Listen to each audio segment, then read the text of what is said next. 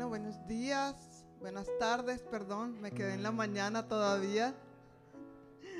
Buenas tardes a todos. Confiando en el Señor que ustedes se encuentren bien. Es para mí es un gozo y una alegría poder estar aquí de nuevo reunidos como familia. Me encanta decir eso.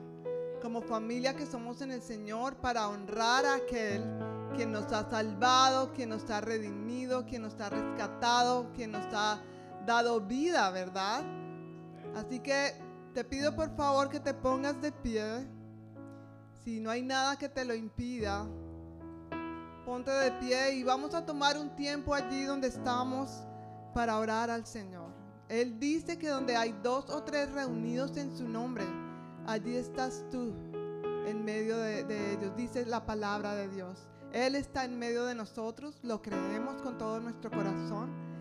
Así que Cierra por un momento tus ojos y dale gracias al Señor allí donde estás.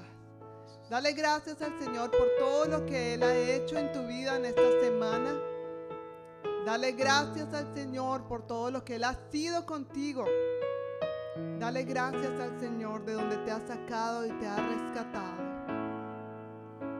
Gracias, Señor. Tú eres bueno y para siempre es tu misericordia, Jesús. Gracias por ser aquí, Señor, también para darte la bienvenida a este lugar. Queremos decirte que aquí estamos dejando toda carga, toda tristeza, todo dolor, todo desánimo a tus pies, Señor.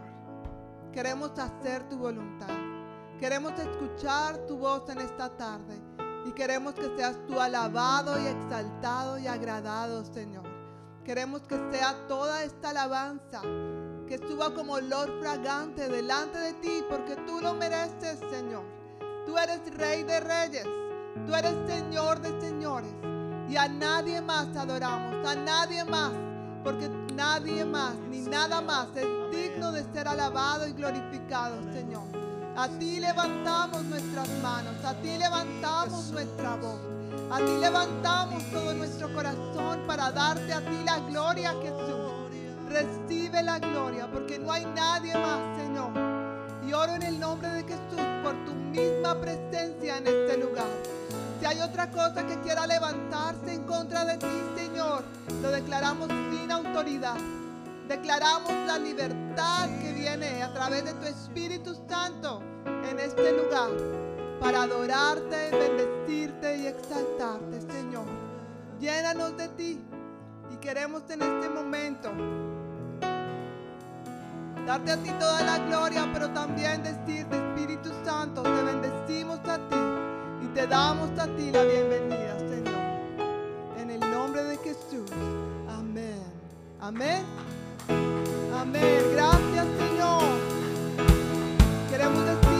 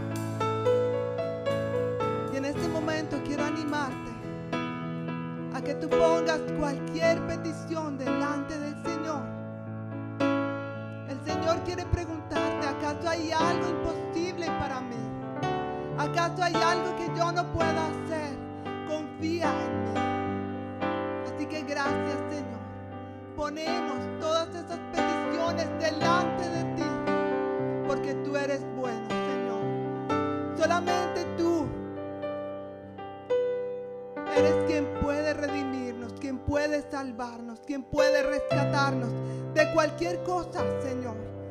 No hay nada imposible para ti, Señor. Y así como tú has sido bondadoso, tú seguirás siendo bondadoso, Señor. Confiamos en tus promesas. Confiamos en tu poder. Confiamos en tu propósito, Señor. Confiamos en ti y perdónanos, Señor. Porque muchas veces hemos confiado en nosotros mismos. Hemos confiado en nuestras propias habilidades o capacidades. Hoy, Señor, queremos en humildad acercarnos delante de ti y decirte, te necesitamos, Jesús. Necesitamos de tu ayuda. Necesitamos de una unción fresca de tu Espíritu Santo para poder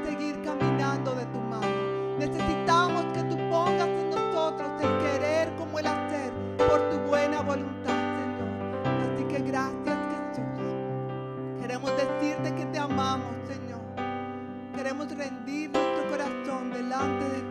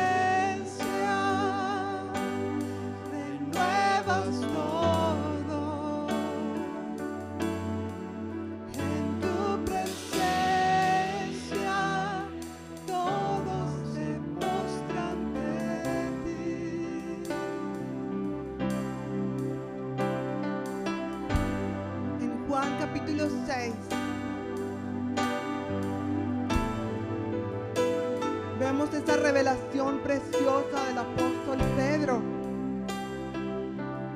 Cuando Jesús pregunta y ve que muchos de sus discípulos le abandonan. Y Jesús mira a sus doce discípulos y les dice, ustedes también me van a abandonar. Y Pedro hace esta gran revelación diciendo, Señor, ¿a quién iremos? Si solo tú tienes palabra de vida eterna. Y nosotros hemos creído y conocemos que tú eres el Cristo, el Hijo del Dios viviente. Quizás llevas mucho tiempo escuchando de Dios y viviendo la vida en Cristo. Y es bueno que tú sepas que no hay otro lugar a donde tú puedas ir, a donde puedas encontrar esa paz, a donde puedas encontrar esa restauración, a donde puedas encontrar vida en abundancia, a donde puedas encontrar salud. Y no quiere decir que no vayan a haber dificultades, pero que tú puedas ver la luz de Dios aún en medio del momento más oscuro que puedas estar pasando. Y eh, quiero invitarte en este momento que tú cierres tus ojos y tú puedas decir, Señor, no quiero ir a ningún otro lugar. Quiero estar en tu presencia, porque a quién iremos si solo tú tienes palabras de vida eterna. No hay otro lugar, no hay otra cosa que pueda darnos satisfacción y llenar nuestra vida como tú lo haces, Señor. Por eso hoy, hoy, te reconozco como mi Señor. Te reconozco como mi Salvador. Te reconozco como mi Rey soberano. Y te pido que gobiernes en mi vida. Ya no quiero ser más yo quien lleve el, el volante de mi barco. Quiero que tú lo hagas, Señor. Ayúdanos a ser obedientes. Ayúdanos a caminar en obediencia a ti, Señor. Y creer que lo que tú tienes para nosotros es bueno es agradable, es perfecto, porque así es tu voluntad, Señor. Por eso hoy estamos delante de tu presencia, diciéndote, Señor, que la anhelamos, porque sabemos que no hay otro lugar como tu presencia, Señor. Renueva nuestra vida en este momento. Entramos a tu presencia y queremos decirte una vez más, Señor, en tu presencia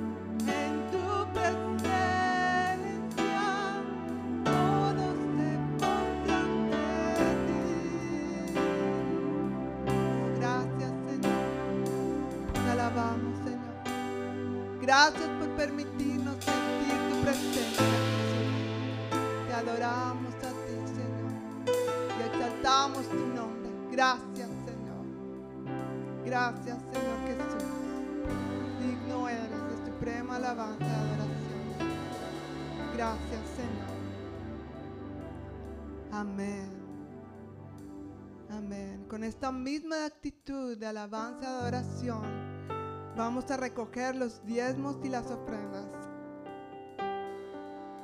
Esto es un paso de fe. Cuando decidimos creer que las matemáticas de Dios son diferentes a nuestras matemáticas, ¿verdad? Dios dice, traed todos los diezmos al alfolí y haya alimento en mi casa. Y probadme, dice el Señor, si no abriré las ventanas de los cielos y derramaré bendición hasta que sobreabunde. Cuando tú des este paso de fe, quiero pedirte que tú digas, Señor, doy a ti lo que te corresponde. Y te pido que bendigas cada una de las eh, provisión para nuestra casa y nuestro hogar en el nombre de Jesús. Amén. Amén. Amén. Mientras hacemos esto, ¿qué te parece si cantamos una vez más? El Dios que adoramos. Amén. Este coro que profesa el poderoso Dios en el cual nosotros podemos contar. Amén.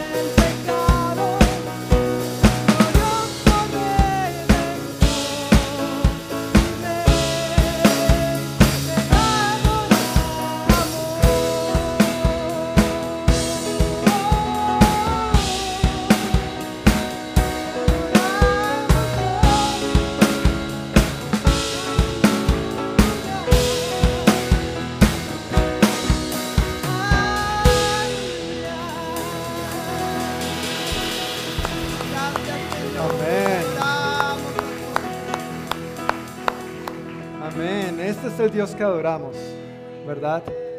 Todopoderoso, grande, majestuoso, es digno de recibir toda la gloria y toda la honra. Siempre, en todo momento, en todo lugar, bajo toda circunstancia, Él siempre es Dios. Amén. Y a este Dios todopoderoso es que adoramos y bendecimos. Y qué, qué, qué bendición, qué privilegio que domingo tras domingo podamos reunirnos en este lugar para adorarle juntos, ¿verdad?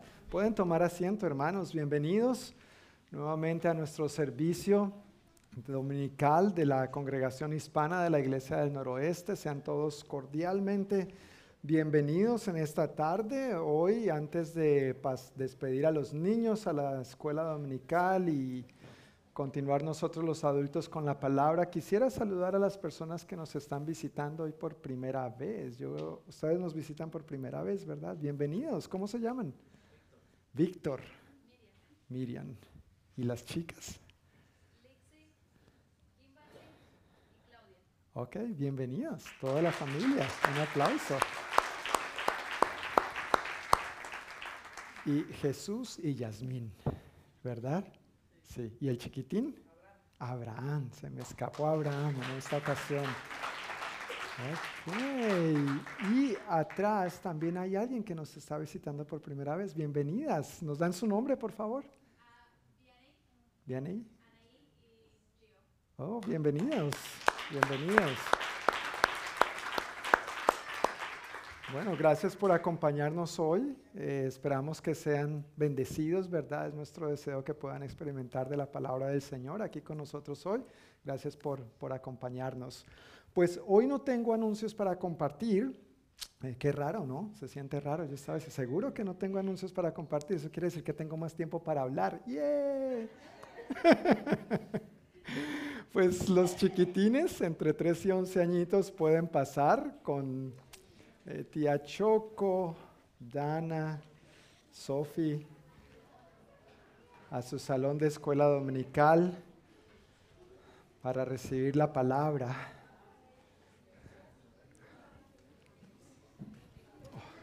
Gracias, mi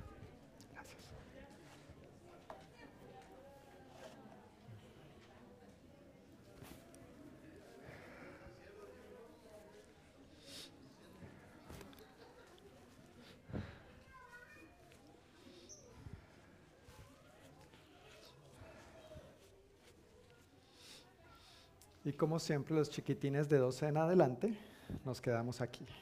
Bienvenidos otra vez.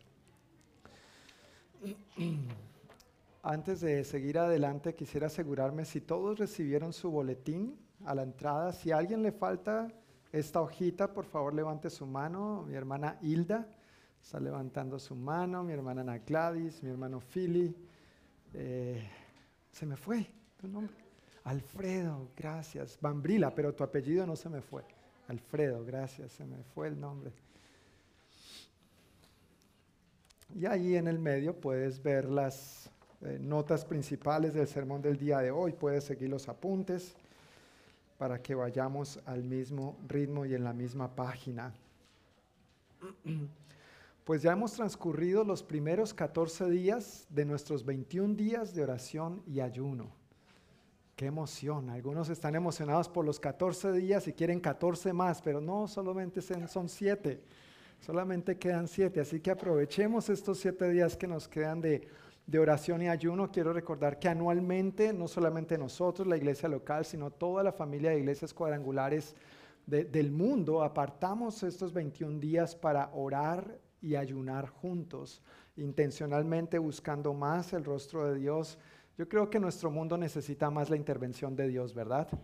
Y hemos visto varios ejemplos en las escrituras de cómo cuando el pueblo de Dios se humilló ante Él, se unió en oración y en ayuno, Dios intervino.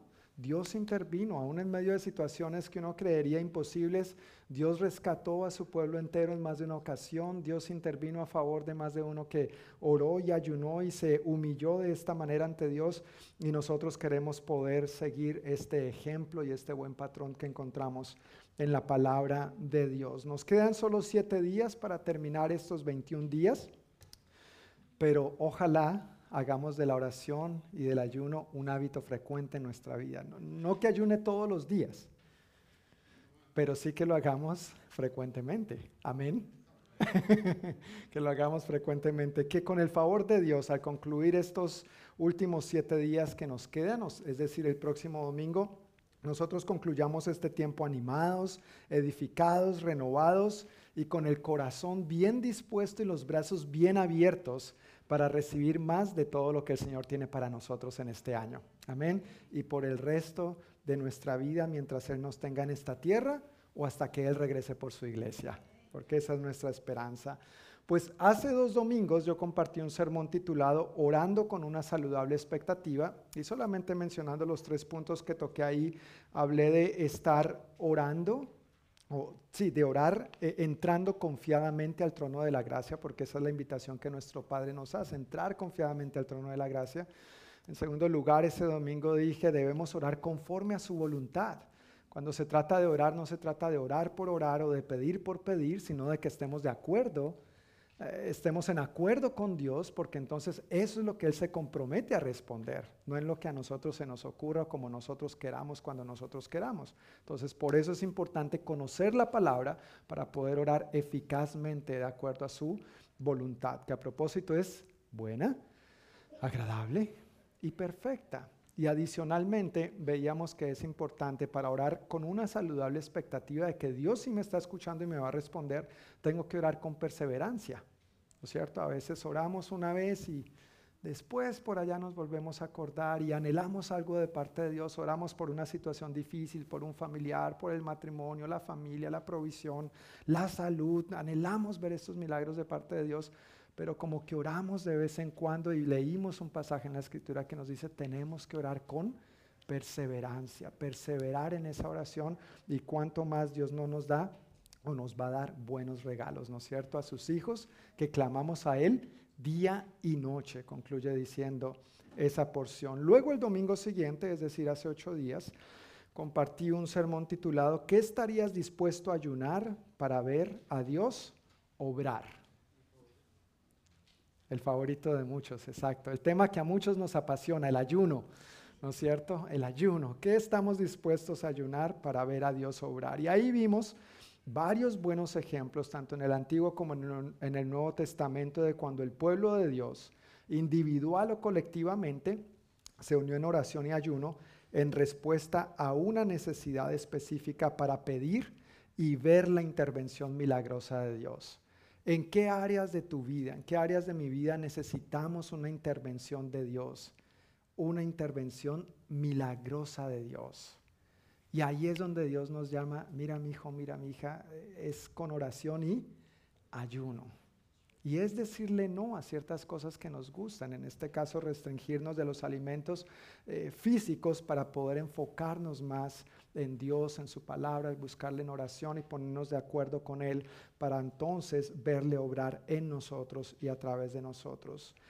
El día de hoy, o en esta noche ya prácticamente, deseo que veamos un pasaje donde Jesús enseña sobre estos dos aspectos, la oración y el ayuno. Acuérdese, nuestro tema favorito, la oración y el ayuno.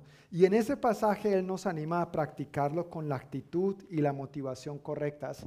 Y también nos anima a confiar y a esperar en Él, porque una de estas maravillosas declaraciones que vamos a leer ahí es cuando Él dice, porque su Padre sabe exactamente lo que necesitan. Tu Padre, mi Padre, sabe exactamente lo que necesitamos de este pasaje quiero compartir hoy y quiero invitarles a que abran sus Biblias conmigo en Mateo capítulo 6. Vamos a estar leyendo desde el versículo 5 al 18. Y el tema que quiero tratar hoy al leer esta porción de la escritura es la motivación y actitud para ayunar. La motivación y actitud para ayunar.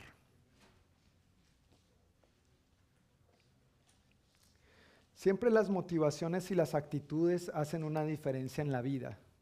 ¿Te has dado cuenta en el caso de los que somos padres cuando pedimos algo a nuestros hijos? A veces lo hacen con buena actitud y a veces lo hacen, bueno, terminan haciéndolo, ¿no es cierto? Pero no es que sea la mejor actitud. A veces es la motivación. De pronto no lo hacen con la motivación de que nos aman, nos respetan a nosotros sus padres y quieren hacer lo que nosotros pues les estamos pidiendo que hagan, sino que de pronto lo hacen porque están esperando algo a cambio simplemente. ¿No es cierto? No voy a entrar en detalles con esa motivación. Pero en este pasaje precisamente el Señor dice, mira, cuando se trata de orar y cuando se trata de ayunar tenemos que tener una motivación y una actitud correctas. Amén. Porque eso hace una gran diferencia con todo en la vida. Es como en el trabajo. A veces podemos tener una buena actitud y una buena motivación para el trabajo o simplemente vamos porque pues toca, porque es lo que me da de comer pero si nosotros vemos el empleo como lo que es una bendición de Dios y lo que nos da el sustento y la oportunidad de contribuir a nuestra sociedad de diferentes maneras, pues la cosa va a cambiar. De igual manera, en cuanto a la oración y al ayuno, podemos verlo como, me toca. O nos acercamos a nuestro Padre con la motivación de a ver qué me va a dar a cambio. ¿No es cierto? Y como que queremos entrar a negociar con Dios y no debería ser así, es lo que el Señor nos comparte en este pasaje. ¿Estamos en Mateo 6? Perfecto, pues vamos a comenzar en el versículo 5 hasta el versículo 18, lo voy a leer completo, pero luego solamente voy a enfatizar algunos, algunas porciones de todo esto. Cuando ores, no hagas como los hipócritas, a quienes les encanta orar en público, en las esquinas de las calles y en las sinagogas, donde todos pueden verlos. Les digo la verdad, no recibirán otra recompensa más que esa. Pero tú, cuando ores, apártate a solas, cierra la puerta detrás de ti y ora a tu Padre en privado. Entonces tu Padre, quien todo lo ve, te recompensará. Cuando ores, no parlotees de manera interminable como, como hacen los gentiles.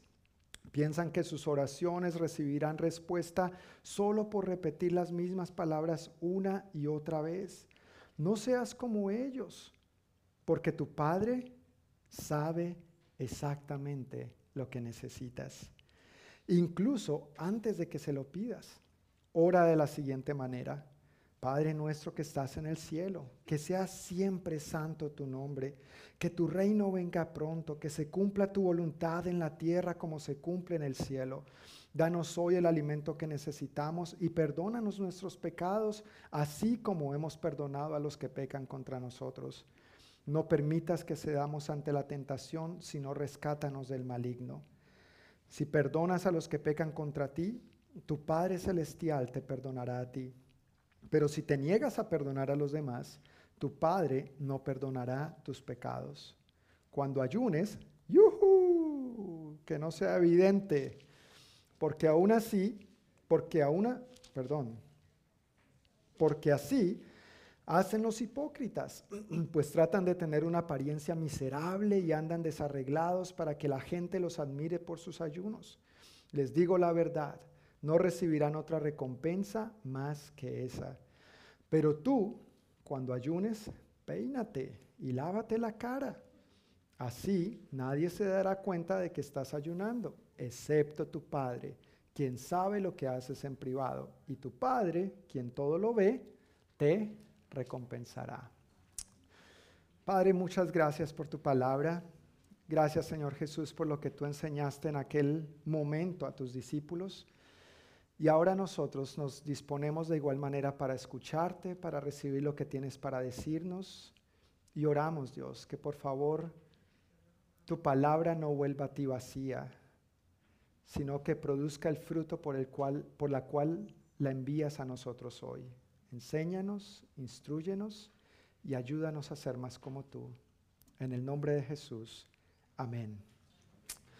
Este pasaje que acabamos de leer está dentro de una sección en la Biblia que sin dudas es una de las secciones más queridas y tal vez más conocidas en general, y no solo dentro de la Biblia, de la ubicación de la Biblia, sino de los evangelios puntualmente. Es una de las eh, secciones que contiene algunas de las enseñanzas más sublimes, más poderosas, más transformadoras con que nos podemos encontrar en toda la Biblia. Es la sección de Mateo capítulo 5, Mateo 6 y Mateo 7, también conocida como el Sermón del Monte el Sermón del Monte. Tal vez has escuchado este término. Y allí Jesús enseña sobre diferentes temas que encierran los principios del reino de Dios. Enseñan los, encierra los principios por los cuales vivimos o deberíamos vivir quienes pertenecemos al reino de Dios. ¿Perteneces al reino de Dios? Bueno, estos son los principios más sublimes que encontramos en los evangelios. Para quienes pertenecemos a este reino, debemos vivir bajo este reino y representamos a este reino. Y entre esos principios se encuentran la oración y el ayuno. Gloria a Dios. Eso es algo que los que pertenecemos a este reino, somos animados a vivir, a practicar y acercarnos a Dios de esta manera. Ahora, los principios del reino de Dios son contrarios a los principios por los cuales se rige el mundo. ¿Sí te has dado cuenta de eso? Dios dice blanco, pero este mundo dice negro. La Biblia lo dice. A lo bueno llamarán malo y a lo malo, bueno, ¿sí te has dado cuenta de eso? ¿Sí? ¿O, o no? O ponemos ejemplos puntuales. No, no vamos a entrar en detalles, pero, pero muchas cosas que hoy en día se llama bueno a la luz de la palabra, claramente es errado, es malo. Y entonces nosotros somos los malos, porque seguimos esos principios. Nosotros somos los raros, nosotros somos los locos, anticuados, los qué? Bueno, lo, que sea, ¿verdad? Pero nos llaman de diferentes nombres. Y esto es porque los principios por los cuales nos regimos, los principios del reino de Dios, obviamente son diferentes a los principios por los cuales se rige este mundo. Pero el Señor Jesús, y, y yo estoy diciendo todo esto como a manera de contexto e introducción por los puntos que vamos a estar viendo hoy. Pero en torno a estos principios, el Señor Jesús afirmó dos cosas. Él dijo en Juan 18, 26 que su reino no es de este mundo. Él lo dijo claro y pelado. Mi reino no es de este mundo. Si mi reino fuera de este mundo, mis ejércitos terrenales, humanos, vendrían y harían de esto un caos total, ¿no es cierto? Eso fue hablando con Pilato, ¿no es cierto? Le dijo, mi reino no es de este mundo, Pilato. No, no, no se preocupe, no es así la cosa. Y lo segundo que el Señor dijo es que sus discípulos no pertenecemos a este mundo. Eso es algo, una verdad que nosotros tenemos que vivir consciente y diariamente. Tú y yo vivimos en este mundo, pero tú y yo no somos de este mundo. ¿Sabías que los extraterrestres sí existen? Mira, ahí al lado tiene uno. Bien bonito, bien bonita.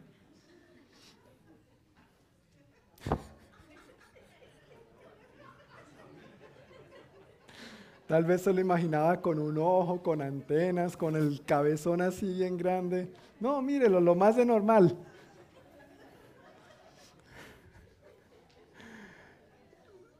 Vivimos en este mundo, pero no somos de este mundo, no, no, pertenecemos a este mundo, no deberíamos seguir la corriente de este mundo. Nosotros vamos contra corriente. Como hemos expresado en otras ocasiones, hermanos, el, pez que va contra la corriente es el pez vivo. Si tú y yo estamos vivos en Cristo, vamos a ir en contra de la corriente de este mundo. No tenemos que dejarnos arrastrar por lo que este mundo nos presenta. Así que Jesús dijo, mi reino no es de este mundo, y él dijo que nosotros, sus seguidores, no pertenecemos a este mundo. Adicionalmente, el apóstol Pablo dijo en 2 de Corintios que aunque vivimos en el mundo, no libramos batallas como lo hace el mundo. Las armas con que luchamos no son del mundo, sino que tienen el poder divino para derribar fortalezas. ¿Cuáles son esas armas? La oración. Yeah. Vamos a ver si al final terminamos así de animados. ¿Listo? Voy a repetirlo varias veces. La oración y el... Gracias por seguirme la corriente a veces con mis loqueras. Cuando leemos esta historia en, en, Mateo, lo que acabamos de leer, Mateo 6, 5 al 18, pero narrada por Lucas, que de hecho lo leímos hace dos domingos, nos damos cuenta que esto Jesús lo responde eh, después de que uno de sus discípulos observa que él terminó de orar y le dijo, Señor, enséñanos a orar. Señor, enséñanos a orar. Entonces esa historia que vimos un poquito en Lucas hace dos domingos tiene este mismo contexto de lo que estamos viendo ahora en Mateo en cuanto a estos principios del reino de Dios. Así que habiendo dado este contexto y esta introducción, quisiera que veamos lo que Jesús dijo en cuanto a la motivación y la actitud para orar y ayunar. Y un primer punto que quiero mencionar bien concisa y sencillamente es en el versículo 5 y la primera parte del versículo 16. ¿Qué dice la primera parte del versículo 5? Cuando ores. ¿Verdad? ¿Sí dice eso tu Biblia? Qué bueno, la mía también. Cuando ores. Y el versículo 16 dice, cuando ayunes. Cuando ores, cuando ayunes. Lo primero que quiero resaltar es que Jesús dijo, cuando ores, cuando ayunes. Él no dijo, si oras. Él no dijo, si ayunas. Él da por sentado, se asume, se da por sentado, se entiende que un discípulo, ¿qué hace? Ora y ayuna. Gracias. Gracias. Sandy se va a ganar un chocolate. Ah, no, pero Sandy también está ayunando chocolates. Me salvé. pero para después del ayuno, sí. Yo por ahí también ya tengo mi reserva de chocolates para después del ayuno. Pero se da por sentado que un discípulo ora y un discípulo también ayuna. Claro, uno no llega a Cristo y ya sabe todo como Dios espera que uno viva y no conoce todo acerca de la Biblia, pero precisamente por eso nos reunimos, ¿no es cierto? Para aprender, para ser enseñados, para ser instruidos. Precisamente por eso en nuestra casa oramos, leemos la Biblia para ir aprendiendo y no necesariamente es que lo vayamos a entender todo, pero Dios es fiel, el Espíritu Santo nos habla. ¿No te ha hablado Dios cuando lees su palabra en casa? Uno sabe, tiene que ver conmigo. Uy, ¿cómo así? No entendía esto. ¡Ah! Dios dice esto respecto a este tema. Y es como que los ojos de uno se abren, son más y más abiertos. Ojalá en cuanto a esto, si no lo habías leído o visto de esta manera, se entiende que si tú eres un cristiano, se, asume, se da por sentado que tú eres alguien que ora y que ayuna. No debería ser algo nuevo para nosotros. La palabra discípulo significa sencillamente seguidor. Entonces, un discípulo de Cristo es un seguidor de Cristo. ¿No es cierto? Un discípulo de Cristo es un seguidor de Cristo. Por lo tanto, sigue el ejemplo de Jesús, hace lo que Jesús hizo. ¿Y Jesús qué hacía? Oraba y... Gracias, gracias. Entonces nosotros, como sus seguidores, oramos y ayunamos. Amén. Wow, eso sí se escuchó bonito. Oramos y ayunamos con convicción. Ok, vamos con la primera parte entonces acerca de la oración en los versículos 5 al 15, volviendo a leer versículos 5 y 6. Dice, cuando ores, no hagas como los hipócritas. Imagínese, ¿será que se puede orar de manera hipócrita? Bueno, vamos a ver. No hagas como los hipócritas, a quienes les encanta orar en público, en las esquinas de las calles y en las sinagogas, donde todos pueden verlos. Les digo la verdad, no recibirán otra recompensa más que esa. Pero tú, cuando ores, apártate a solas, cierra la puerta detrás de ti y ora a tu Padre en privado. Entonces tu Padre, quien todo lo ve, te recompensará. Y la Reina Valera dice, te recompensará en público, ¿no es cierto? Como para dar este énfasis bonito de parte de Dios, de que Él sí nos ve y Él se encarga de recompensarnos. Pero un primer punto que quiero tocar en, en torno a la oración de cuando oremos, no oremos para que otros nos vean, sino oremos a nuestro Padre en privado. Esa debe ser la actitud y la motivación. No lo hacemos para los demás o por los demás, lo hacemos por Dios y para Dios. Y esto es clave. Yo sé que podría sonar básico, tan sencillo. Para eso vine en lugar de quedarme viendo el juego en la casa. Sí, para eso vinimos. Aunque sea para algo tan sencillo y tan básico. Pero necesitamos reforzar estas verdades. Ahora aquí se menciona que cuando oremos, no ores, no oremos como los hipócritas. Esta palabra hipócrita era la palabra griega para referirse a alguien que interpretaba un papel en un drama. La palabra hipócrita en aquel tiempo era para el actor. Entonces hoy en día vemos los nominados a mejor actor en, al Oscar, por ejemplo, ¿no es cierto? Entonces en aquel entonces no diría ni el nominado a mejor actor, sino el nominado a mejor hipócrita. Hoy en día, si te nominan o me nominan a eso, no queremos ese premio, ¿verdad? ¿Cómo así? ¿Por qué? las cosas han cambiado, pero es de donde viene originalmente esta palabra y su significado. Era la costumbre entre los actores griegos y romanos usar máscaras y aunque nos parezca sorprendente, las máscaras que usaban, según ley, contenían alguna serie de dispositivos, no, electrónicos ni, ni, nada de la tecnología que tenemos hoy en día, pero estaban diseñadas con dispositivos mecánicos que ayudaban a que la voz fuera más alta, que se escuchara mejor, que la voz se potenciara. No tenían sistemas de sonido como teníamos hoy en día. Tal vez me tocaría usar una máscara pero no por hipócrita, ¿no? Pero para que me escucharan más, para que me entiendan, ni porque esté actuando acá adelante. Pero eso era lo que pasaba en aquel entonces. Y además de eh, potenciar la voz, les permitía cubrir sus rostros para interpretar el papel. Así que hipócrita era el que representaba algo que no era, en una frase. Hipócrita era el que representaba algo que no era. No sé si se han dado cuenta que algunos eh, actores o actrices en eh, programas, vamos a decir series, no novelas, porque pues no, vemos novelas, ¿verdad? Vemos series. La novela es pa' novela, no la vea. Pero algunos de estos personajes eh, son los héroes, es el bonito, el guapetón, ¿no es cierto? O la bonita, la guapetona, o la, la, la pobre como María la del barrio, ¿sí se vieron María la del barrio? ¿No? Yo tampoco me la vi, yo solo sé que fue una, yo era chiquitico cuando eso, ¿no es cierto? Pero donde esta mujer famosa, eh, ¿cómo se llama esa actriz? Ah, Talía, gracias. Talía era pobre, ¿no es cierto? Pero pues no falta el que le hace la vida imposible o la que le hace la vida imposible.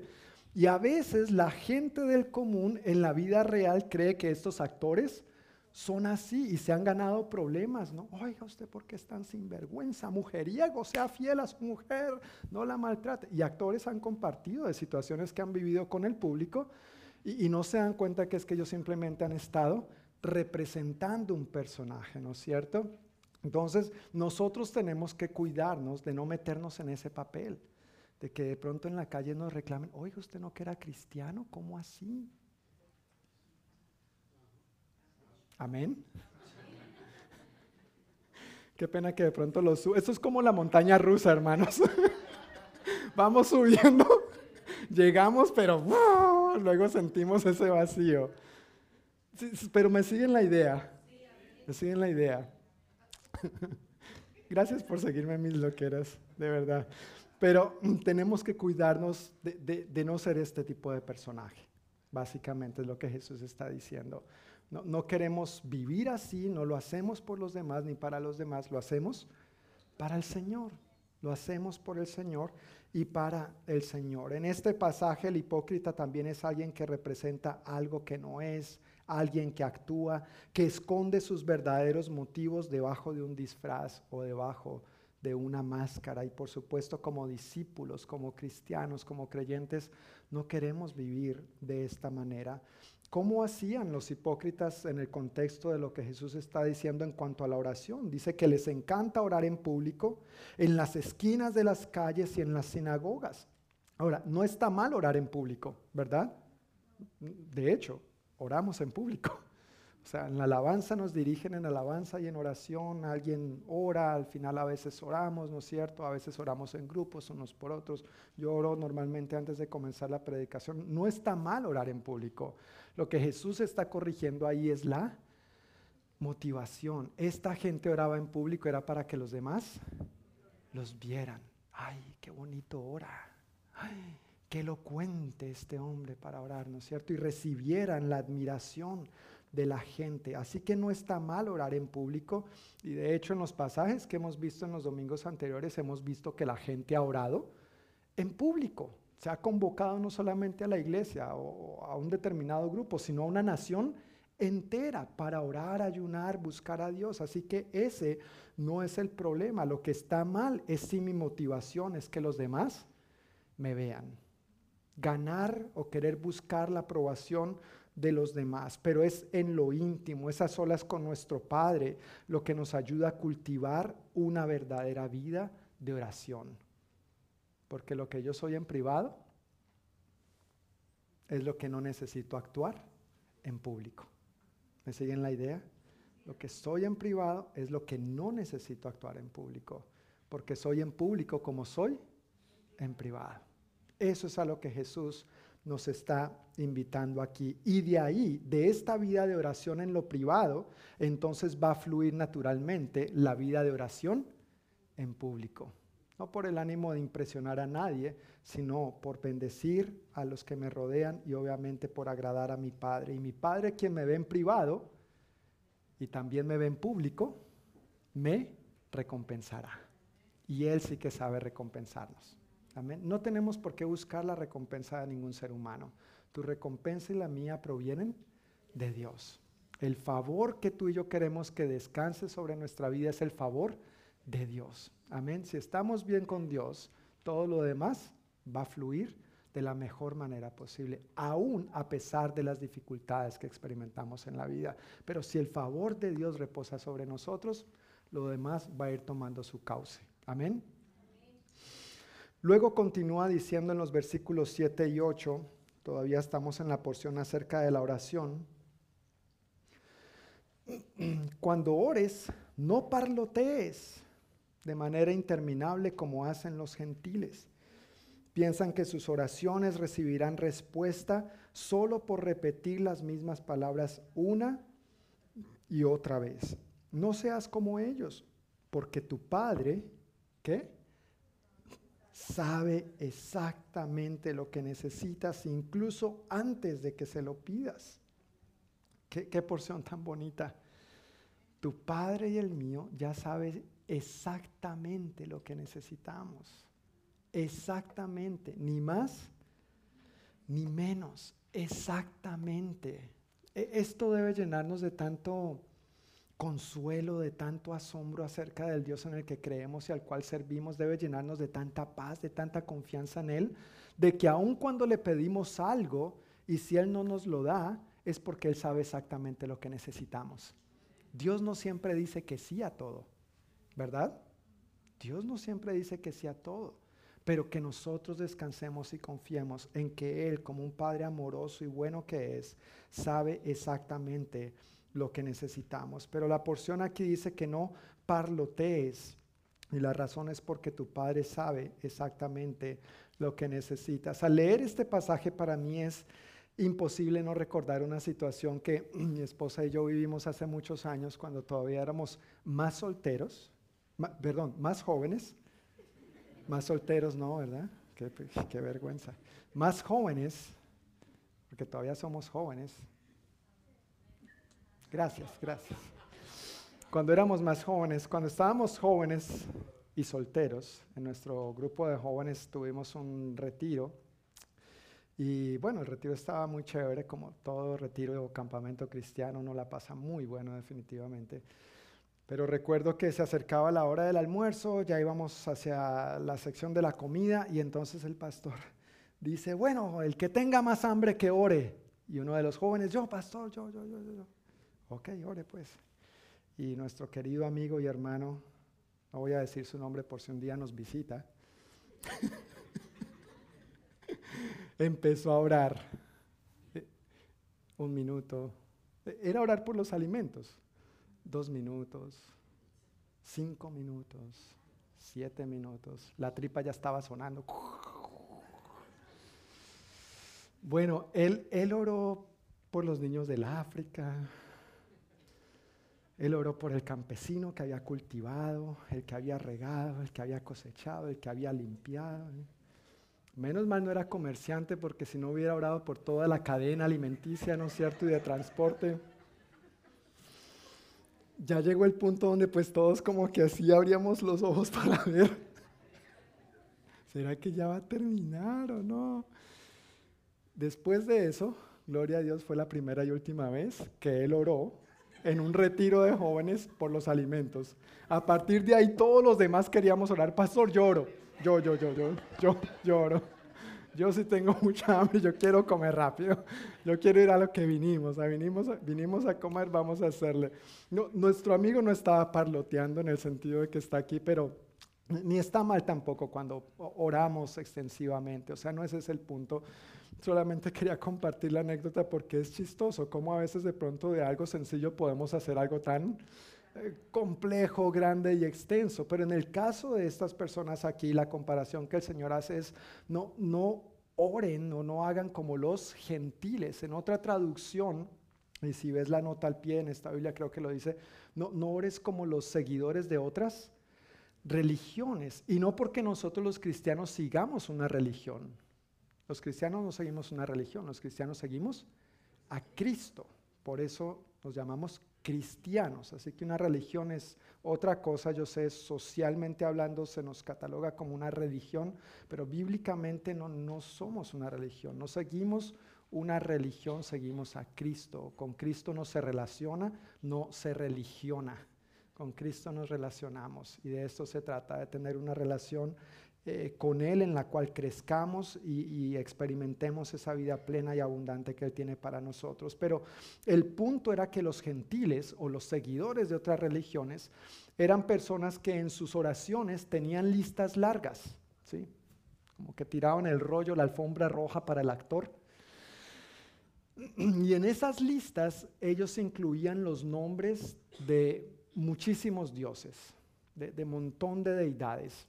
Y en la medida que iban orando, también iban mencionando los nombres de estos dioses.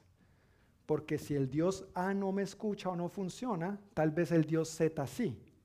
Entonces, por si las moscas, eh, un seguro, ¿no es cierto? Tú y yo tenemos un Dios que nos escucha y es seguro y nos responde. No, no necesitamos picarle al Dios A, ni al Dios B, ni al Dios Z, porque Dios es solamente uno. Amén. Dios Padre, Dios Hijo, Dios Espíritu Santo. Él recibe, Él merece toda la gloria, Él merece toda nuestra confianza, que en Él depositemos todo nuestro corazón en cuanto a orar se trate. Amén. No tenemos por qué picar en diferentes lugares y esto es lo que Jesús está contrastando en este pasaje. Y Él también nos enseñó que al pedir al Padre, oremos en su nombre. Por eso los cristianos oramos en el nombre de Jesús. En Juan, por lo menos cita esto en dos ocasiones. Todo lo que pidan al Padre en mi nombre, y valga la pena la aclaración como lo vimos hace dos domingos, de acuerdo a su voluntad, todo lo que pidan al Padre en mi nombre, de acuerdo a su voluntad, Él lo hará. No necesitamos orar de otra manera ni a otra persona tampoco. Entonces viene la pregunta, si mi Padre ya sabe lo que necesito, ¿por qué decírselo? ¿No es cierto? ¿Se han tenido esa pregunta o no? ¿Sí? Si, él ya sabe lo que necesito, ¿para qué decírselo? De hecho, hace unas semanas estaba hablando con mi hermano Filiberto de este mismo pasaje un poquito y en estos días mm, con mi hija tuvimos una conversación sobre esta misma pregunta también. Si él ya sabe lo que necesito, ¿por qué? ¿Para qué decírselo? En primer lugar, e, es un acto de humildad. Es un acto de humildad. Y si hay algo que Dios espera de nosotros, sus hijos, es que nos conduzcamos humildemente delante de Él. Santiago 4:6 dice que Él da su gracia a los humildes, pero se opone a los orgullosos. ¿Cómo quieres conducirte tú? ¿Con humildad o con orgullo? ¿Con qué? Con humildad. Yo quiero conducirme con humildad. Entonces, decirle a Dios lo que yo necesito o aún lo que yo anhelo, lo que yo, yo, deseo, aunque Él ya lo sepa, es un acto que a mí me hace más humilde, que a mí me enseña a depender más de Él. Acudir a tu Padre sabiendo que Él ya sabe lo que necesitas es un acto de humilde dependencia. Y en segundo lugar, ¿por qué decírselo si Él ya lo sabe?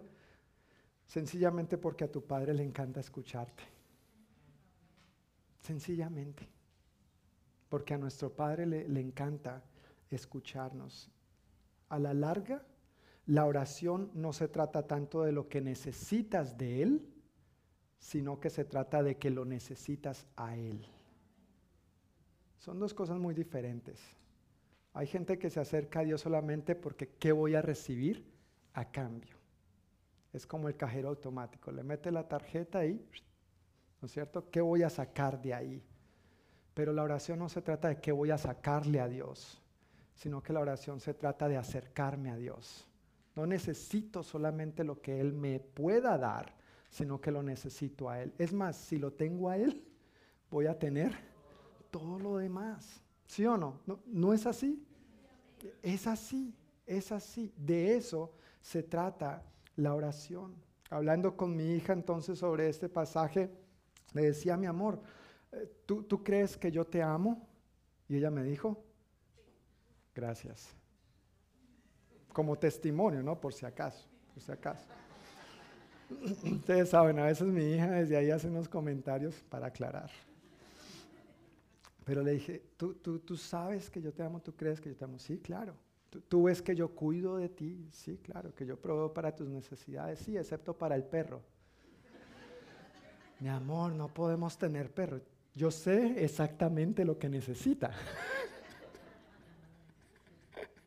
Yo sé exactamente las normas de la casa que tenemos rentada también, entonces no podemos tener ese tipo de mascotas, pero le regalamos de Navidad unos pececitos.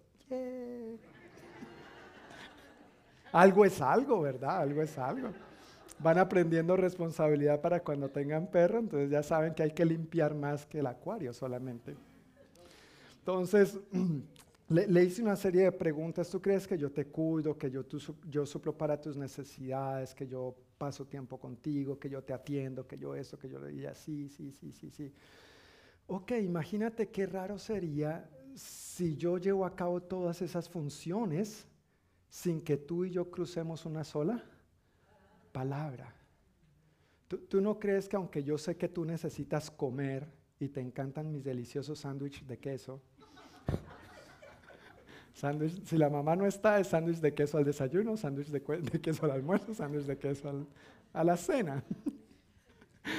Pero sí, sería rarísimo que aunque yo sepa que, que tienes hambre, que tú y yo ni siquiera crucemos una palabra. Yo, sé que va llegando la hora de la comida, si tu mami no está, pues yo tengo que resolver de alguna manera, ¿verdad?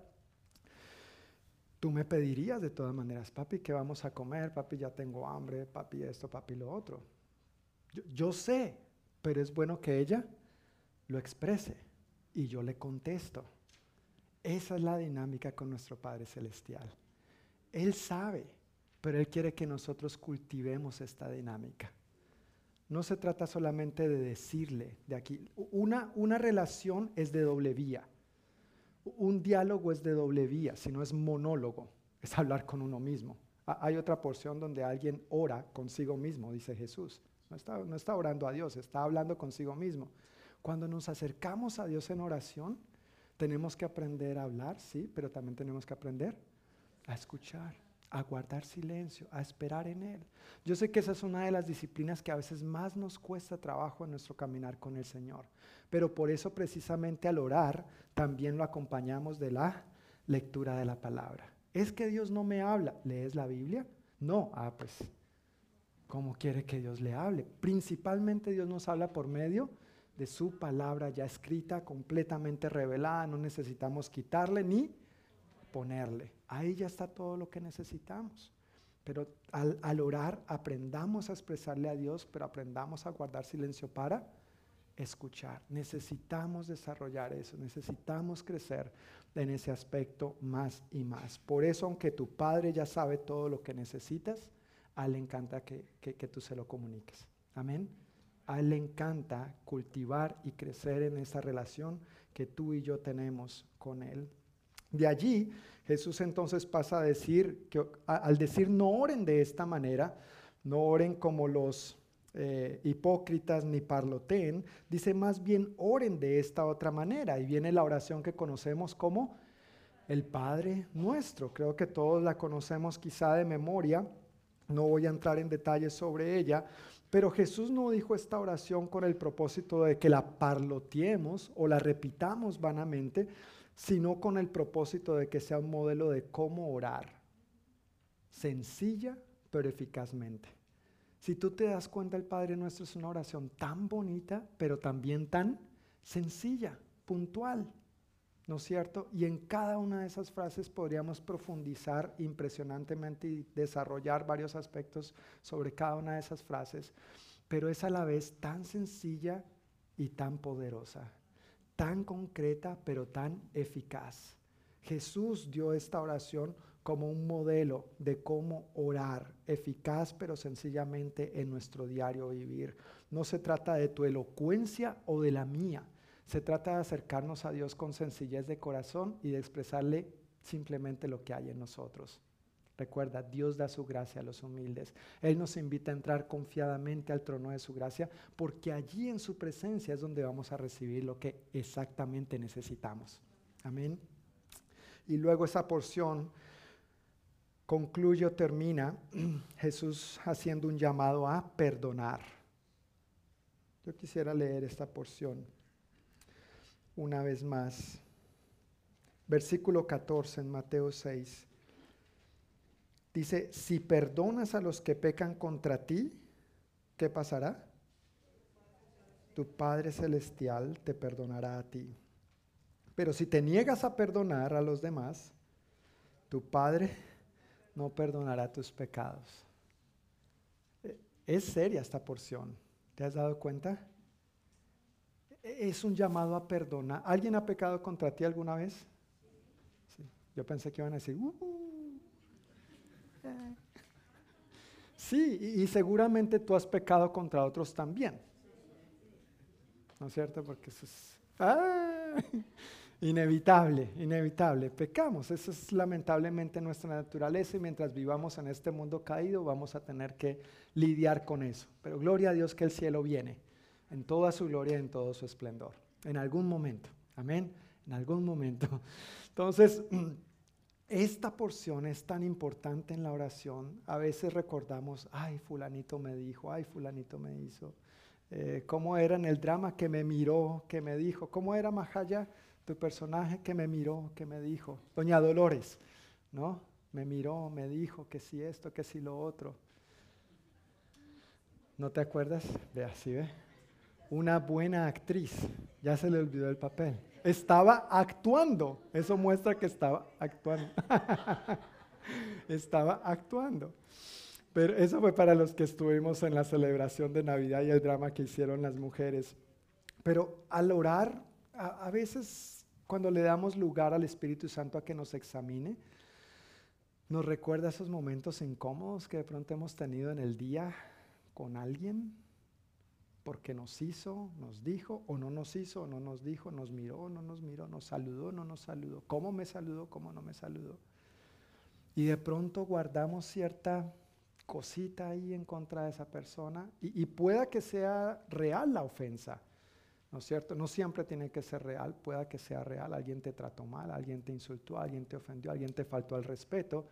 Y aquí el Señor dice que cuando ores, perdones a los que pequen, a los que han pecado contra ti, porque entonces tu Padre Celestial te perdonará a ti. Mira que no es lo contrario. No es lo contrario. Pero si te niegas a perdonar a los demás, tu Padre no perdonará tus pecados. Yo sé que esto puede sonar duro, difícil, John, pero es que tú no sabes lo que me hizo esta persona. Hermano, hermana, perdona. Nada va a sanar tu corazón más que el perdón de Dios. Nada te va a liberar de esa esclavitud, de esa amargura, de esa rabia, de esa ira, de esa impotencia, de esa desconfianza, si tú no perdonas. Jesús ya proveyó todo lo que tú y yo necesitamos para perdonar. Proveyó a su Hijo en la cruz. Entonces no tenemos excusa. Sí puede ser difícil. Hay cosas que quizá no dudo por las que tú hayas pasado muy difíciles. Pero no se trata de que tú perdones en tus propias fuerzas. Se trata de que perdones en las fuerzas del Señor. Se trata de que perdones confiado en que Él ya ha provisto todo lo que tú y yo necesitamos para perdonar y vivir libres de esas raíces de amargura. No queremos vivir atados, encadenados al ofensor. Queremos vivir libres del ofensor. Amén. No queremos estar recordando esa situación y viviendo ahí con la llaga abierta y cada vez que nos cae sal, y nos quejamos. No, que eso ya sane. Permitámosle al Señor sanar, que cicatriz y de pronto con el tiempo nos vamos a ver la cicatriz, nos va a recordar, va a ser doloroso e-, ese momento, esa situación. Pero el Señor ya sanó y no está más abierto. Ya no duele, ya no se va a infectar, ya no se va a contaminar. Pero démosle chance a que el Señor sane. ¿Cómo el Señor sana? Cuando tú decides perdonar. Cuando tú decides perdonar. Si hay algo que todavía no has perdonado a alguien, por favor recibe esto como un llamado de parte del Señor para ti a perdonar. Y lo otro que me hace pensar esta porción de la escritura es que yo debería pedir lo que estoy dispuesto a dar yo debería pedir lo que estoy dispuesto a dar. Nos acercamos a Dios en oración y una de las cosas principales por las que nos acercamos a Dios en oración es para pedirle que perdone nuestros pecados. ¿Sí o no?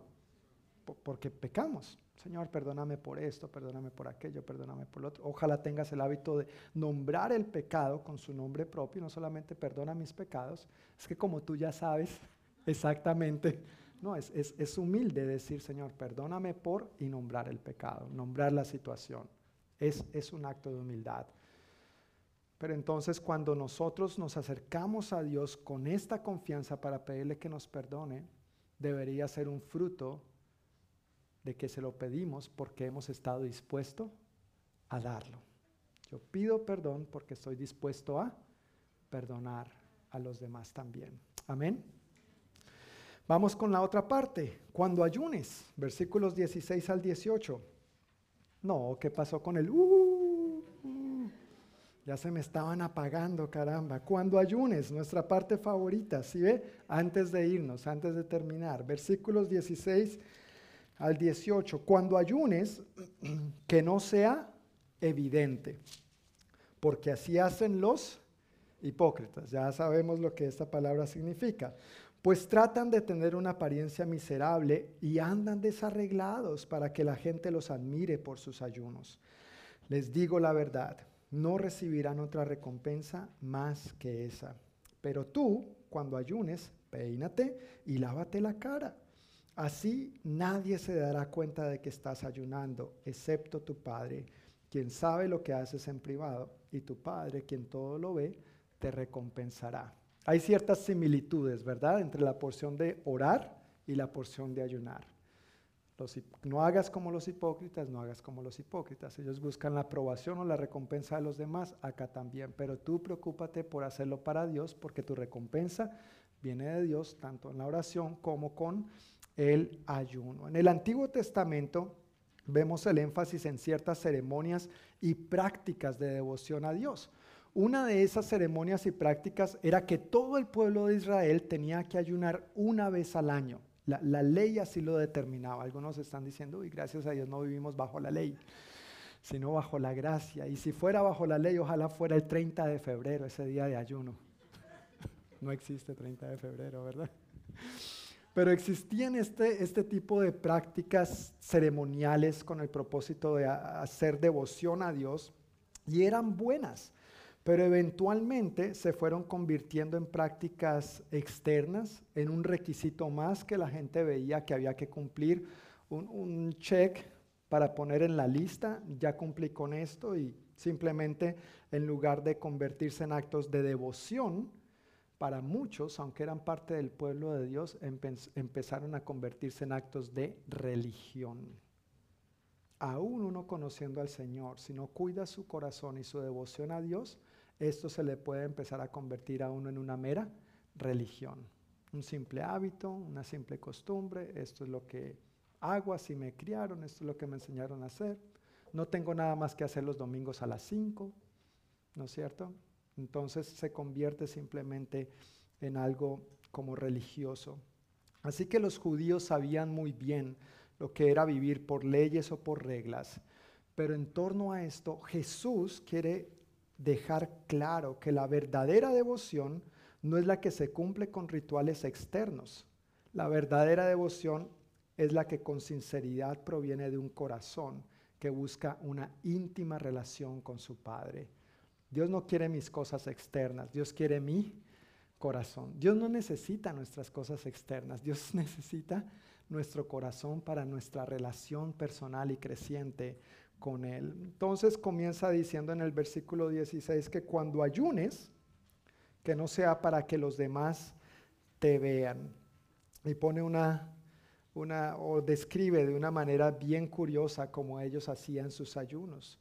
Los judíos religiosos no solo ponían una cara miserable y andaban desarreglados, sino que también acostumbraban a echarse cenizas encima. Tal vez han leído esas prácticas. Uno lee en el Antiguo Testamento y uno ve que se ponían ropa de silicio, dice la palabra, como ropa de, costal o de saco, eh, ¿sí? del bulto de papas, de, ese tipo, ¿no es cierto?, de material que no era nada cómodo ni abrigaba. Y encima se echaban ceniza, ¿no es cierto? Y pues claro, era evidente para todos que andaban así por alguna razón en particular.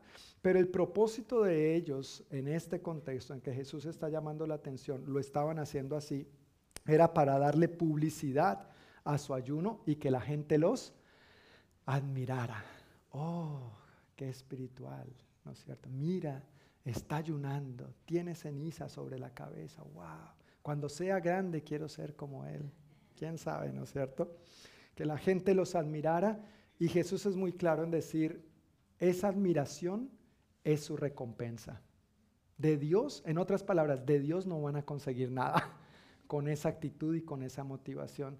Hermanos, la recompensa que tú y yo debemos anhelar con todo nuestro corazón es la de Dios. Amén es la de Dios, no la admiración de la gente, no la aprobación de la gente. Los seres humanos luchamos mucho a veces con ser aprobados por los demás, pero que nuestra mayor búsqueda de aprobación sea la de Dios. Y esa aprobación, la buena noticia es que ya la tenemos en Cristo Jesús. Por gracia, por gracia, por gracia. Es un regalo. A ti y a mí no nos costó nada. Jesús pagó la cuenta entera. Ahora lo que tú y yo tenemos que hacer es alinearnos con su voluntad, vivir sometidos a Él, experimentar su señorío en todas las áreas de nuestra vida y disfrutar de esa aprobación que ya tenemos en Cristo Jesús. Amén. No tenemos por qué andar buscando la aprobación de nadie más. Ellos buscaban llamar la atención sobre sí mismos con todo esto de, la actuación del ayuno. Y si lo pusiéramos en nuestros términos hoy en día, es como si nos tomáramos un selfie vestidos con un saco de, del bulto de papas, ¿no es cierto? Pusiéramos una cara miserable. No, güey, sino nos tomamos un selfie, ¿no es cierto? Y lo posteamos en las redes sociales y le ponemos el numeral o el hashtag ayunando para la gloria de Dios. Para que quede bonito, porque hay que meter a Dios en alguna parte en medio de todo esto, ¿no es cierto? hashtag yo, amo a Jesús con todo mi corazón. Ven a Cristo, pecador, arrepiéntete, así como yo, humildemente, ¿no es cierto? se, le da se le daba publicidad a su ayuno y quería más bien llamar la atención sobre sí mismos en realidad de conducir la atención a quien realmente la merece. ¿Quién la merece? Dios. Dios es el que merece toda la gloria. Y luego en los versículos 17 y 18 hay una invitación bien interesante que para nosotros podría sonar extraño, pero no era una práctica muy común en aquel entonces. Dice que cuando ayunes, peínate, lávate la cara. Jesús nos está invitando a mantener una buena presentación personal. Cuando ayunes es importante mantener una buena presentación personal. Amén. Es interesante que ahí se oiga, peínese por lo menos. Lo, básico, ¿no es cierto? Lo básico. Uy, hermano, está como desgreñado. Ay, si es que estoy ayunando. Pues yo no le iba a decir nada, pero pues ya que preguntó, ¿no es cierto? No, no, no, se trata de, de darnos publicidad frente a los demás, pero aquí Jesús nos invita a mantener una buena presentación personal en nuestros tiempos de ayuno. Al igual que orar, ayunar es entre Dios y tú. Amén. Es entre Dios y tú, sin exhibicionismo, sin presunción, sin apariencias, sin máscaras. No tenemos que ponernos una máscara para hacer esto. Así que cuando ayunes, mi querido hermano, mi querida hermana, ponte bonito, ponte bonita como normalmente lo haces arréglate, báñate, afeítate, hermano, Algunos nos afeitamos con borrador, como yo. De la cantidad de barba, alguien me dijo, no, John, lo que pasa es que tú tienes barba de oso. Y yo así, ah, ¿cómo es esa? Barba de oso de porcelana. Te amo, hermano mío, en Cristo Jesús. En el caso de las mujeres, maquíllate como normalmente lo haces. Si usas maquillaje, ponte bonita para tu esposo, tus hijos. Eh, hoy en día hay que aclarar, ¿no? En el caso de las mujeres, no estoy incitando a los hombres a que se maquillen. Hermanos, como dije, creo que lo dije el domingo pasado, si mal no recuerdo, hay que ponerse desodorante. Eso es importante cuando ayunamos. Eh, si quieres echarte perfume, bienvenido. Y mi querido hermano Luis dice, sí, pero póngase un perfume bueno, ¿sí o no, mi hermano Luis? no, no, no el barato, esos baratos dan alergia. Esos baratos los lo hacen moquear a uno, que se le descongele la nariz. Eh, esos son créditos de mi hermano, créditos para mi hermano Luis. Y por supuesto es vital que aunque no estemos comiendo, ay no, como no estoy comiendo, pues me ahorro un poquito de pasta dental y de agua. No, hay que cepillarse. Con mayor razón hay que cepillarse los dientes porque si no esos jugos gástricos sí se van a encargar de que salga un aroma poco agradable. Y, no sobraría, por supuesto, usar enjuague bucal extra, ¿no es cierto? Por ahí el otro día unos queridos hermanos nos regalaron unos paqueticos de Listerine, ¿no es cierto? Que vienen como si fuera una gomita de mascar, tú te lo pones en la lengua y se derrite y sientes que tu hasta las orejas se te sienten ¿sí? Hasta las orejas se te sienten refrescadas. Entonces, e, es bueno tener eso, es bueno tener eso a la mano por si acaso. Por si acaso. O también, como les dije el domingo anterior, porque al orar, si estamos en ayuno, no, queremos que la gente, queremos que la gente caiga bajo el poder del Espíritu Santo, no, no por el mal aliento que, que tenemos, ¿verdad? Entonces, bueno, suena chistoso, pero mira, eran prácticas que la gente llevaba a cabo y, hoy en día podrían ser situaciones similares y son tan aplicables para nosotros hoy en día. Estás orando, estás ayunando, hazlo para el Señor, cuida tu corazón, cuida tu actitud, tu motivación es para el Señor, no para nadie, pero tampoco descuidemos nuestra apariencia eh, personal, ¿no es cierto? Tengamos cuidado, sigamos manteniendo buen cuidado de nuestra eh, presentación personal. Mis hermanos, quiero invitarles a que se pongan de pie. Vamos a concluir, ver cómo podemos aplicar esto y orar para quedar despedidos por hoy.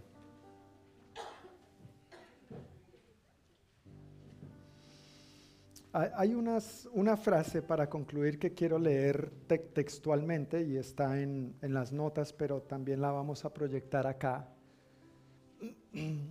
Dice, la hipocresía es alimentada por el deseo de reconocimiento. La hipocresía es alimentada por el deseo de reconocimiento, porque eso nos lleva a comportarnos con unos de una manera y con otros de otra. Entonces en privado de pronto queremos ser de una manera, pero en público queremos hacer otras cosas.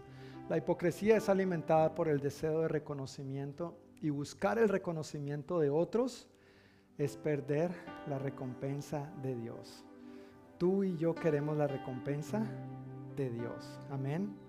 Que la que más nos interesa, que la, nuestra mayor eh, interés y motivación sea la recompensa de Dios y no la de los demás realmente. Ahora, ¿cómo nosotros podemos aplicar esta porción de la palabra en nuestras vidas? Pues una primera manera que yo quiero invitarnos a reflexionar al respecto es que evalúes tus actitudes y motivaciones. ¿Cómo puedes hacer eso? Preguntándote, ¿por qué hago lo que hago? ¿Por qué hago lo que hago? ¿Lo hago por Dios? ¿Lo hago para Dios? ¿Lo hago porque Dios es mi motor? ¿O lo hago porque allá en el fondo, muy escondido, de pronto quiero caer bien al otro, quiero la simpatía del otro, quiero la aprobación del otro? Recuerda que tú y yo ya estamos aprobados en Cristo Jesús. Y al estar aprobados por Él, el resto viene por añadidura. Dios se va a encargar de todo lo demás. Pero es bueno evaluarnos. ¿Por qué hago lo que hago? ¿Por, ¿Por, qué vienes el domingo a esta reunión? ¿Por qué oras? ¿Por qué lees la Biblia? Y si bien es cierto que todo esto tiene promesas y recompensas de parte de Dios, es bueno que evaluemos nuestra motivación. Recuerda, no se trata de lo que Dios nos dé. No necesitamos lo que Dios nos da, lo necesitamos a Él. Amén, lo necesitamos a Él. Y la segunda manera que yo quiero invitarnos a aplicar esto es reflexionando en lo siguiente. Todo discípulo debe escoger entre dos opciones. Recibir el aplauso de los demás o recibir la recompensa de Dios. ¿Cuál opción vas a escoger tú. Y en esto tenemos que ser claros también, que muchas veces escoger la recompensa de Dios va a ser dejar de lado el aplauso de los demás, porque no le vamos a caer bien a los demás. Y tú y yo tenemos que estar seguros de a quién queremos agradar realmente, de si queremos ser un buen actor o queremos realmente ser como Dios quiere que seamos. Amén. Padre amado, te damos muchísimas gracias una vez más por tu palabra. Gracias Señor por tu bondad y gracia derramada sobre nuestras vidas. Muchísimas gracias Dios amado por estas instrucciones que podrían ser tan sencillas, pero a la vez son tan profundas forman parte de lo que entendemos son los principios por los cuales vivimos los que pertenecemos al reino de Dios y eso incluye la oración y el ayuno. Pero al ver hoy tu palabra, Dios, no queremos hacer esto simplemente por pura monotonía, tradición, religiosidad, compromiso. Queremos mantener esta llama por ti viva, Señor, cada día y en todas las áreas de nuestra vida. Y para eso te pedimos, por favor, que nos ayudes a evaluarnos honestamente delante de ti, Dios. Que cada día cuando tenemos la oportunidad de acercarnos a ti en oración y en tu palabra, cada domingo cuando tenemos la oportunidad de reunirnos como familia que somos en Cristo, Señor, que te permitamos evaluarnos, que te hablemos, que te expresemos nuestras necesidades, nuestras inquietudes, pero que aprendamos también a guardar silencio para escucharte, principalmente por medio de tu palabra y que por medio de ella, de tu palabra y de tu presencia, Señor, nos ayudes a cuidar de nuestras motivaciones y de nuestras actitudes para todo lo que hacemos. Aquí estamos hablando puntualmente de la oración y del ayuno, Señor, pero a ti te interesa que guardemos nuestro corazón, que tengamos buena actitud y motivación en torno a todo en nuestra vida, Señor. En las relaciones interpersonales, en las relaciones en familia, en nuestros lugares de trabajo, con jefes, si tenemos personas por encima de nosotros en nuestros cargos o subalternos, si hay personas de las cuales nosotros estamos a cargo.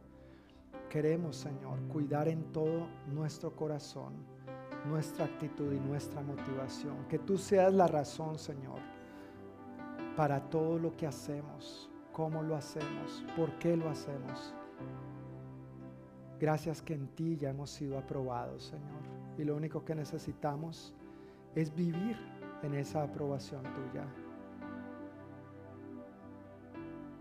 Gracias, Señor, por lo que tú hiciste en la cruz para perdonar nuestros pecados, limpiar, perdonar toda nuestra maldad y darnos este regalo de aceptación que no merecíamos, pero que en ti tenemos de forma gratuita, Señor dice tu palabra que por gracia somos salvos. Por gracia, esta palabra que hoy en día para nosotros es gratis. La salvación es un regalo, es gratis. Tú pagaste por nosotros, Señor, para que hoy pudiéramos acercarnos confiadamente a tu trono recibir tu amor, tu perdón, tu misericordia, crecer en esta relación contigo, que aún sabiendo lo que ya necesitamos, te deleitas en escucharnos, Señor, y en que pasemos tiempo contigo. Qué Padre tan bueno y tan amoroso tú eres, que nos dedicas tiempo y tiempo de calidad a cada uno de nosotros. Gracias que tú sabes exactamente lo que necesitamos aún antes de que te lo pidamos. Ayúdanos a vivir una vida eh, confiados y descansando en que aún si no recibimos, Señor, o, no, o nos parece más bien que no estamos recibiendo lo que te hemos pedido, es porque tú sabes exactamente lo que necesitamos, cuándo lo necesitamos, la manera en que lo necesitamos. Y en el proceso sigues trabajando en nosotros, sigues sembrando una mayor dependencia de ti Ayúdanos a cultivar esa dependencia y esa humildad, Señor, para conducirnos de esta manera.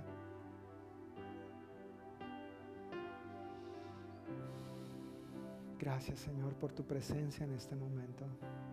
Gracias por lo que has hablado a cada uno de nosotros. Quizás alguien esta noche esté preguntándose, pero ¿cómo puedo acercarme a Dios de esta manera? Permíteme decirte que la única manera es a través de Cristo Jesús. Él es el camino, la verdad y la vida y nadie va al Padre si no es por Él. Y esta es la manera en cómo tú puedes restaurar tu relación con el Padre, acudir a Él en su gracia y vivir esto que hoy hemos visto en su palabra. Si tú estás hoy aquí, tal vez sin haber aceptado a Jesús como tu Señor y Salvador, si no recuerdas en algún momento de tu vida te has arrepentido de tus pecados y has recibido este regalo de parte de Dios en tu vida, en tu corazón, si no estás seguro o segura de haber recibido su perdón, su amor, de que tu nombre está escrito en el libro de la vida, como dice su palabra, yo quiero invitarte a que tú esta noche aceptes este regalo. Es para ti es para ti. Ya eres aceptado, ya eres aceptada. Gracias a lo que Cristo Jesús hizo en la cruz del Calvario por ti. Él pagó, Él murió, Él fue sepultado, pero Él resucitó también por ti. Con su resurrección Él selló su victoria y porque Él venció todos aquellos que estamos en Cristo Jesús también somos más que vencedores. No tenemos por qué vivir esclavos al pecado, ni al temor a la muerte, ni al futuro, porque en Cristo estamos seguros. Si hay alguien esta noche que todavía no haya aceptado a Jesús como su Señor y Salvador y hoy quiera recibirlo a Él, recibir este regalo, mientras mantenemos los rostros inclinados, los ojos cerrados, manteniendo esta actitud de oración, yo quisiera invitar a que si hay alguna persona que quiera tomar esta decisión, levante su mano en señal de que quisiera recibir este regalo, invitar a Jesús a su vida. Amén. Dios te bendiga. Gracias. Puedes bajar tu mano. ¿Hay alguien más de pronto esta noche que siente que Dios está llamando a la puerta de su corazón y quiere abrírsela para invitarlo a entrar, para invitarlo a seguir? Gracias Señor. Gracias Señor.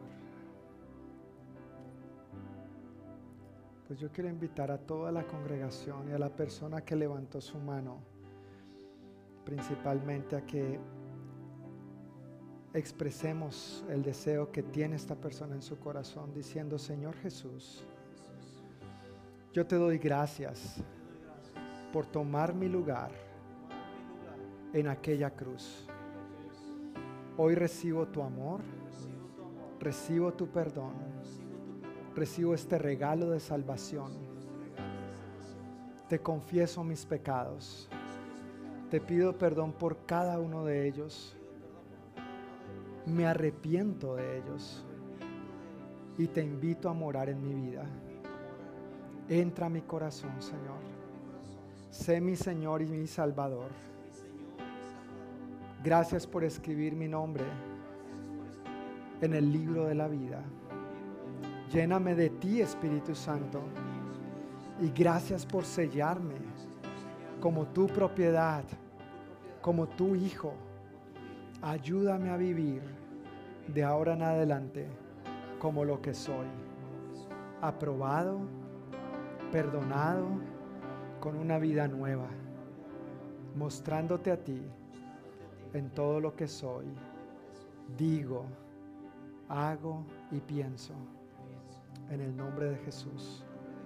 Amén.